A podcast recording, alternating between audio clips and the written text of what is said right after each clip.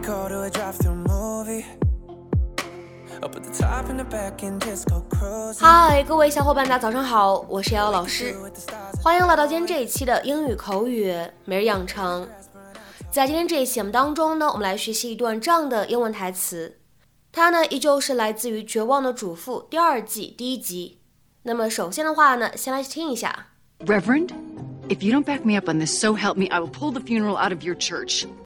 Reverend, if you don't back me up on this, so help me, I will pull the funeral out of your church. 神父，如果这次你不站在我这边的话，我发誓我将不在你的教堂举办葬礼。Reverend, if you don't back me up on this, so help me, I will pull the funeral out of your church. Reverend, if you don't back me up on this. So help me. I will pull the funeral out of your church. 那么在这样一段话当中呢，我们需要注意哪些发音技巧呢？首先呢，我们来看一下第一处，Don't back me。这样的三个单词呢放在一起，前两者呢可以做失去爆破的处理， 而后两者呢可以存在一个不完全爆破的处理。所以呢，此时这样的三个单词，don't back me 放在一起呢，我们可以读成 don't back me，don't back me，don't back me。而再来看一下第二处发音技巧，当 up 和 on。放在一起的时候呢，我们可以自然的连读一下，我们呢可以读成 up on Upon，upon，。再往后面看，help me，放在一起呢可以有一个不完全爆破的处理，所以呢此时我们可以读成 help me，help me，help me。好，下面呢我们再来看一下这样一处发音技巧，out of。放在一起呢，我们可以连读一下，而且呢，在美式发音当中，此时呢会形成一个美式发音当中所独有的 flap t 闪音，所以呢可以读成 out of，out of，out of。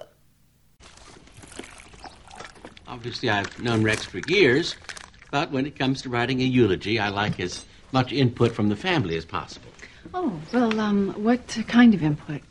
He means anecdotes, little stories. Isn't that what you mean, Reverend? Well, yes, but uh, also. I thought that you might need some help, so last night I stayed up all night and tried to remember funny things and moments that said so much about Rex as a person. My, how, how many pages do you have there? Fifteen.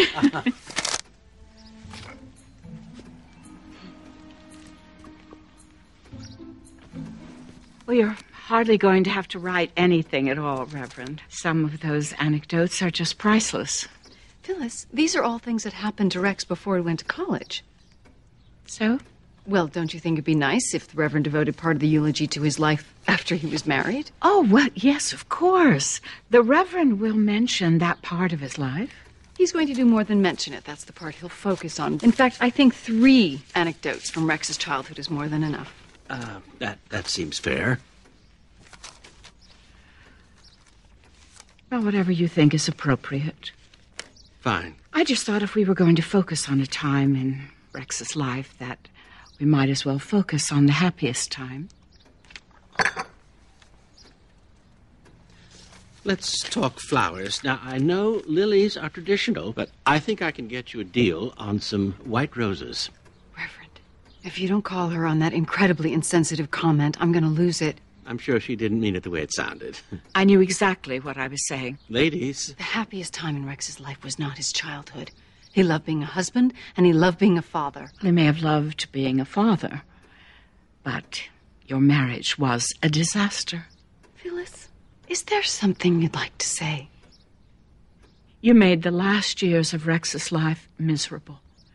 And now he's dead. And he'll never have another chance at happiness.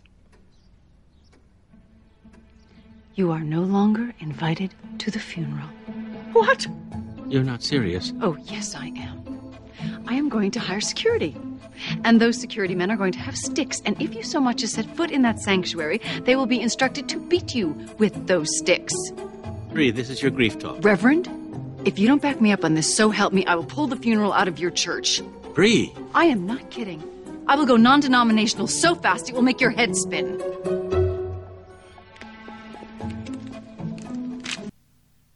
那么今天节目当中呢，我们将会来学习的短语叫做 “so help me”。So help me，这个短语的话呢，在口语当中是非常常见的。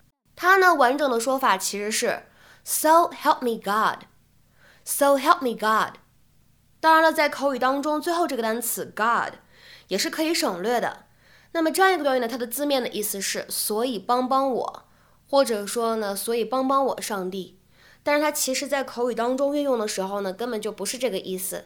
它呢，一般来说表达的意思是。我发誓，我说的是真的，或者呢，可以用来表示我发誓，我将会说到做到。I vow that I'm telling the truth。或者呢，也可以理解成为 I swear to do what I say I'll do。那么下面呢，我们来看几个例子。第一个，I'll never do it again, so help me God。我保证我再也不会这么做了，我说到做到。I'll never do it again, so help me God。再比如说呢，我们来看一下第二个例子。So help me, I didn't know about the company's tax evasions when I worked there. 我发誓，我之前在那工作的时候，真的不知道那家公司偷税漏税。 So help me, I didn't know about the company's tax evasions when I worked there. 下面呢，我们再来看一下第三个例子。So help me God, I will punch you in the face if you don't shut up. 如果你再不闭嘴的话，我马上一拳揍你脸上。我说到做到。So help me God, I will punch you in the face if you don't shut up。下面呢，我们再来看一下这样一个例子。So help me, I don't have enough cash to pay for the tickets。 上帝保佑，我说的是真话，我确实没有足够的钱买票了。So help me, I don't have enough cash to pay for the ticket。再比如说呢，我们来看一下这个短语的最后一个例子。I wasn't there, so help me God. 我发誓，我当时真的不在那里。I wasn't there, so help me God. 好，那么讲到现在呢，我们给各位同学呢留一个翻译的任务，希望各位同学呢可以翻译以下句子，并留言在文章的留言区。I'll catch the man who did this to my son, so help me God. I'll catch the man who did this to my son, so help me God. 那么这样一个句子应该是一个什么样的意思？又应该如何去做翻译呢？期待各位同学的踊跃发言。我们今天这期节目的分享呢，就先到这里，See you。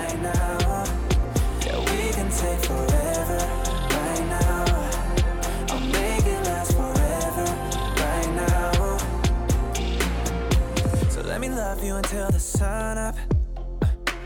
Check it out, hold you close, cause I just adore ya.